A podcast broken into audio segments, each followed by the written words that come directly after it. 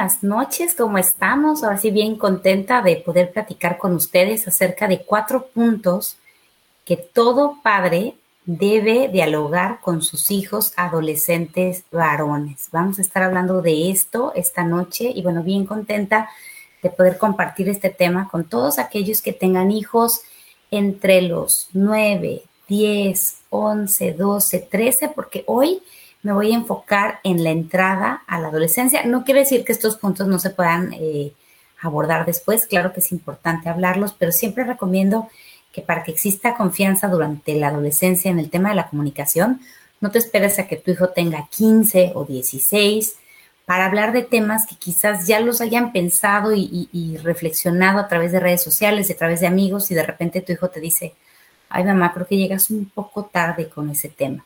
Mi recomendación es que en el tema de la adolescencia no te esperes ya que esté entrada la adolescencia. Ve viendo qué tema le puede servir a tu hijo dependiendo de lo que vaya enfrentando, ¿ok? Y bueno, aquí la edad que yo considero así como la edad típica de la pubertad, donde es la entrada a la adolescencia, son los 11 y los 12, aunque sabemos que hormonalmente empiezan a haber cambios desde los 9 años. Por eso si tienes un hijo que está en tercero, finales de tercero o cuarto de primaria, empiezas a sentir como que se animan más a decirte cosas o a responderte más o a contestarte. Y bueno, hoy quiero platicarte solamente acerca de puntos que creo que tenemos que platicar con los varoncitos porque pues tenemos necesidades distintas, ¿no? Dependiendo de, de quiénes somos y de si es tu hijo, si, si tienes a una jovencita o a un jovencito en casa.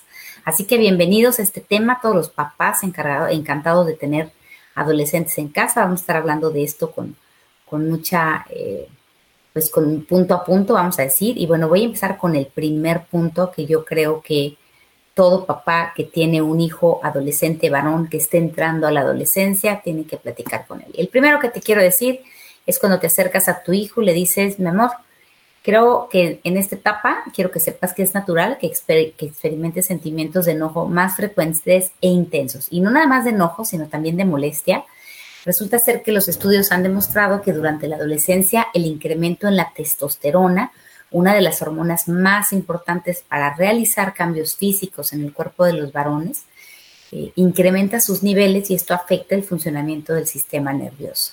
Y la testosterona, los incrementos en los niveles de testosterona, sí están relacionados en experimentar el enojo. O sea, no es que no, es que no se enojen las personas que no tengan testosterona, pero si tus niveles de testosterona están elevados, es posible que experimentes el enojo con mayor intensidad es posible que durante estos cambios eh, biológicos los niños eh, se enojen con más facilidad. Incluso a veces sucede que los niños tienen lo que he comentado en muchos lives como enojos acumulados. ¿Por qué? Porque estaban chiquitos y no desean sus inconformidades, no desean lo que les desagrada y se lo fueron guardando. Y de repente llegan a la adolescencia y como que tienen estos arranques. Y quiero decirte que platicando con muchos, ellos mismos no saben ni qué pasa. O sea, de repente dicen es que últimamente en, hay días que siento que me enojo de la nada. Entonces, lo primero es explicarles esto. Yo creo que nos ayudaría mucho a todos saber que esto es parte de un cambio biológico que está sucediendo en su cuerpo.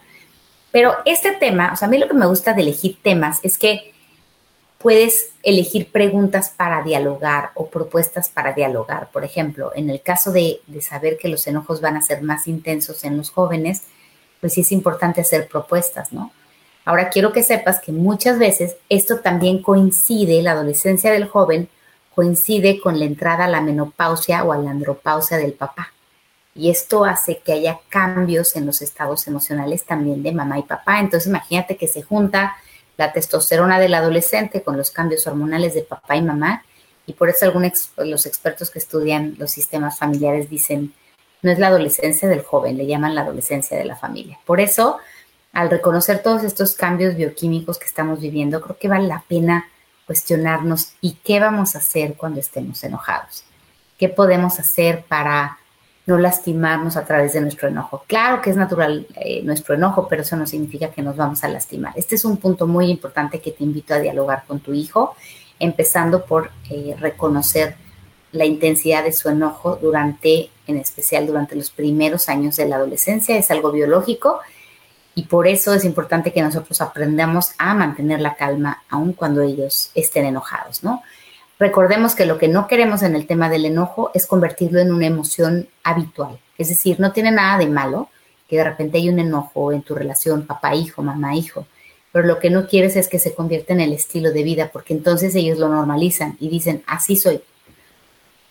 Entonces, perdón, en esta parte te invito mucho, mucho a tener presente que va a haber enojos, que va a haber momentos donde, donde tu hijo explote. Como papás es no vivirlo como algo personal, entender la parte biológica ayuda muchísimo pero en especial llegar a acuerdos creo que puede ser de gran ayuda para todos los que están pasando por esta etapa con sus hijos, ¿ok? Vamos a hablar de cuatro puntos esta noche. Te recuerdo que estamos hablando hoy de cuatro puntos que todo padre debe dialogar con sus hijos adolescentes varones. Ten listos tus preguntas que tengas respecto a estos puntos que estamos hablando para el final de esta noche y vamos a ir al número cuatro, ¿ok? Este punto que te voy a hablar tiene mucho que ver con el autoestima. Tenemos que tener muy claro que cuando los muchachos o los jovencitos están entrando a la adolescencia, significa que su cuerpo de niños se está convirtiendo en un cuerpo de hombre. Por lo que en redes sociales van a empezar a recibir muchísima información de muchos estereotipos de lo que significa ser hombre. Y en algunos de ellos, de repente la presión por tener el cuerpo de cierta manera o, los músculos de cierta manera y el significado de ser hombre, ¿no? Bueno, entonces un punto muy importante que yo recomiendo platicar con ellos es eso. Si sabes una cosa, van a haber muchos mensajes que te digan que tu cuerpo no es suficiente o que tu cuerpo se debería de ver de, de una manera u otra. De hecho, van a haber muchísimos mensajes de lo que significa ser hombre. Pero yo quiero que platiquemos tú y yo el primer punto. Uno, el tamaño de tus músculos o la forma de tu cuerpo no te hace más o menos hombre. Y esto te lo recomiendo en especial en la pubertad y los años de secundaria, porque obviamente lo primero que hace el cuerpo es crecer hacia arriba. El cuerpo de los niños hace esto y más o menos entre los 16, 17 de repente empiezan a crear masa muscular. Pero si los niños se convencen, y recordemos que las creencias son bien chistosas porque nos creemos cosas que ni siquiera razonamos. ¿No? A veces creemos que no somos hombres por, ciertas cosas que nos dijo alguien o no somos suficientemente mujeres, en el caso de las mujeres, por algo que nos dijo alguien y ni siquiera lo razonamos. Y especialmente en, el inicio de la adolescencia, ellos están absorbiendo información de fuera como esponjitas. Entonces, el hablar con ellos acerca del tema de su cuerpo, de que ellos en ningún momento se valoren por la forma de su cuerpo, porque además de los 12 a los 15 años, pues obviamente el cuerpo de ellos va a ser el cuerpo de un muchachito, tienden a ser delgaditos, sin mayor forma y eso es natural. Y por otro lado, las señoritas crecen y se desarrollan mucho más rápido y ellos dicen, híjole, ellas van bien rápido porque el cuerpo de la mujer madura a mayor velocidad. Entonces eso hace que muchas veces entre ellos se presionen por tener el cuerpo de una u otra manera.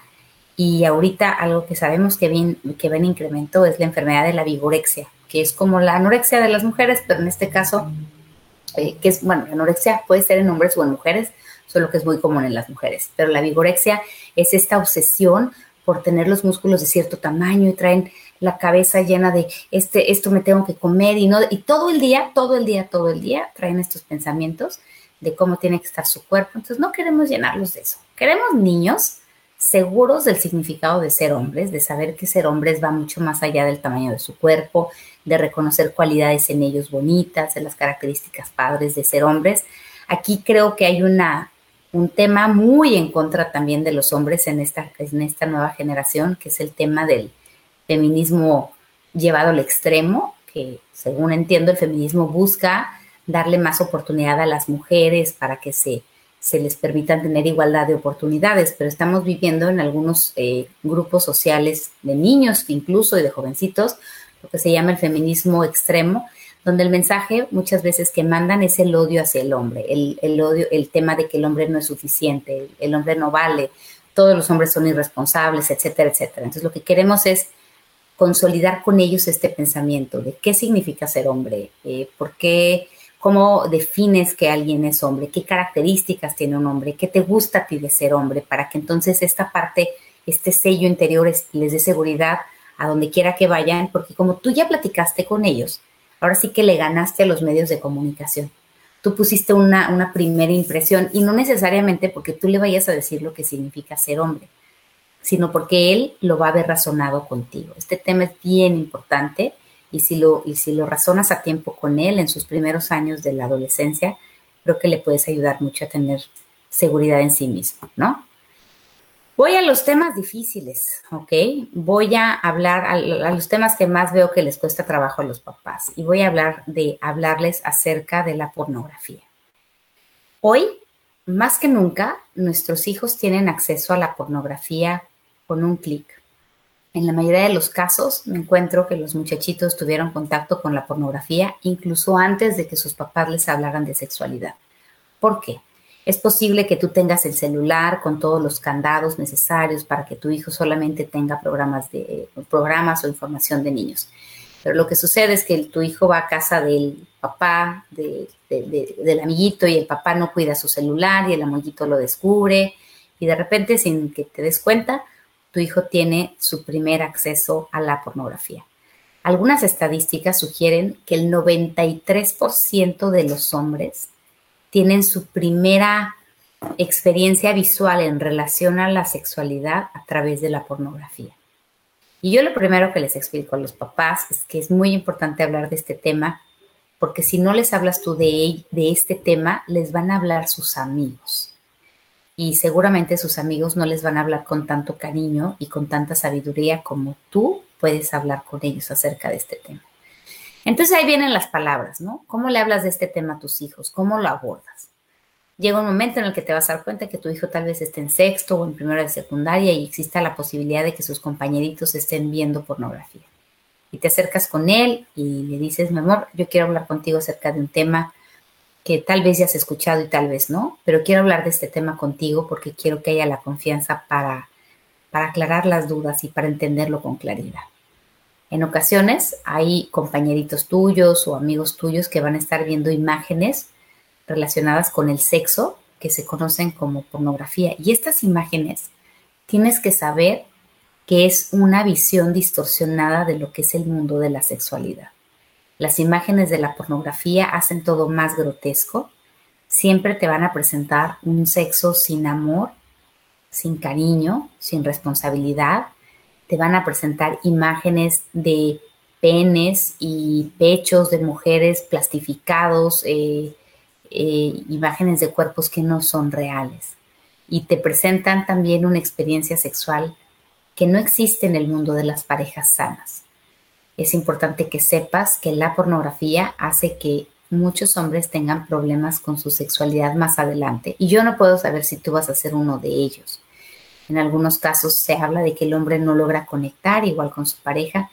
Y yo quiero hablar de, de, esto contigo porque también quiero que sepas que algunos niños a tu edad, como que la pornografía los atrapa y esto hace que se sientan muy inseguros y muy ansiosos y es bien importante que sepas que esto te hace daño. Y por eso hoy quiero hablar contigo para, para, explicarle. Otro punto acerca de la pornografía, si tienen hermanitas, es hablarle acerca de cómo la pornografía hace violenta la relación entre el hombre y la mujer. Promueve ver a la mujer como, como un objeto de placer y no como un ser humano a quien cuidar y proteger y querer y amar en muchos sentidos. Entonces, otra, otra ventaja que puedes tener si tienes una bonita relación con tu pareja, le puedes decir, así como tu papá me cuida a mí, ¿no? Quiero que te des cuenta que tu papá me trata a mí con todo cariño y con todo respeto y eso no es la vida que se vive en pareja. Por eso es muy importante que tú, que en este momento, mi amor, tienes tu mente en blanco en relación a la pornografía, puedas eh, tener unas imágenes bonitas, unas imágenes o la idea de un sexo que no es como eso y me gustaría que tuvieras esta claridad. Lo último que les tienes que explicar es que aunque tú tengas candados o protección, finalmente tú no vas a poder decidir por ellos qué es lo que están viendo y que ellos tienen una gran responsabilidad de elegir información respecto a su mundo sexual que les dé, que les dé paz y que les dé tranquilidad, no que les dé eh, ansiedad, eh, estrés y todo este tipo de cosas. Entonces es invitarlos a contactar con su sentir y a contactar con esa paz y esa tranquilidad que quieren vivir cuando más adelante vivan una vida sexual. Y con esto, pues voy a abordar el siguiente tema, ¿no? es muy importante, no sé cuánto tengo que enfatizar eso, que busques las palabras para que tú también les hables de sexualidad. Y no se trata de darles la plática nada más, de que las abejitas y los pájaros se reproducen y mira los animalitos. Aquí va mucho más allá de eso. Muchas veces los niños para cuando llegan a sexto de primaria ya conocen lo que son las relaciones sexuales. Pero en el libro de la Secretaría de Educación Pública no hablan acerca del mundo emocional de la pareja en relación a las relaciones sexuales. Hablan de una manera mucho más fría, mucho más anatómica y obvio, pues es un libro de, de texto para la escuela donde abordar estos temas en grupo, pues sí se tiene que hacer con mucho tacto. Yo creo que si tú abordas este tema de la sexualidad antes que lo aborde la escuela, tus hijos te van a tener mucha confianza, porque van a decir, mi papá me habló de eso antes de que mi maestra, que la acabo de conocer este año, me hable de ese tema. Mi papá se acercó conmigo. Y entonces, aquí el tema, para mí, es muy importante decirles que la vida sexual es parte del ser humano es algo que poco a poco eh, vamos entrando en contacto, porque la vida sexual no es nada más tener relaciones sexuales, la vida sexual involucra quizás tu primer beso, ¿no? Tu primer noviazgo, tu primer contacto sexual. Y entonces es explicarles a ellos que tu deseo es que las experiencias sexuales graduales que van a ir teniendo conforme viven su adolescencia, pues ellos tienen que elegir cómo las van a querer. Y vas a dividir las experiencias sexuales dos grandes grupos. Por un lado, vas a hablar de las experiencias sexuales vacías, experimentales, a ver qué pasa, a ver qué se siente, donde quizás a ellos los usen como experimento o ellos usen a otros compañeritos como experimento. Y les vas a explicar que eso es posible, que en alguna fiesta este, hay algún juego de este tipo, pero que ellos siempre pueden decidir si no quieren vivir así sus primeras experiencias sexuales que sobre todo aquellos niños que se quieren, que se valoran, que, quieren cosas lindas para ellos mismos, posiblemente se esperen para que sus primeras experiencias sexuales sean con una persona que los quiera, que los valore, que los respete y que haya eh, eh, diálogo y comunicación. Y aquí te estoy diciendo, no es las relaciones sexuales, es ponerles este parámetro quizás para su primer beso, para la persona a quien le quieran dar la mano, a quien van a permitir que les dé un abrazo o unas caricias. Y la idea es planteárselos así para que ellos empiecen a pensar. Sí es muy importante que te platique que muchas veces eh, aquí en el consultorio me toca ver a jovencitas y jovencitos, sobre todo las jovencitas tienden a abrirse más, que te platican que su primera experiencia sexual ellas sí querían tenerla. Pero a la hora de preguntarles cómo fue, qué pasó, dónde estaban, muchas veces ellas empiezan a llorar. Empiezan a llorar porque se dan cuenta que finalmente sí fueron forzadas. Finalmente todavía no estaban listas. Algunas de ellas se sintieron manipuladas. Y esto todo tiene que ver con el autoestima. Y esto quiero asegurarte que no nada más pasa con las niñas. También hay niños que no están listos y se sienten presionados. Por eso hoy te quiero invitar a tener el valor de hablar de estos temas con tus hijos y como tú puedes escuchar esta noche, mi tono de voz al hablar de estos temas no es de regaño.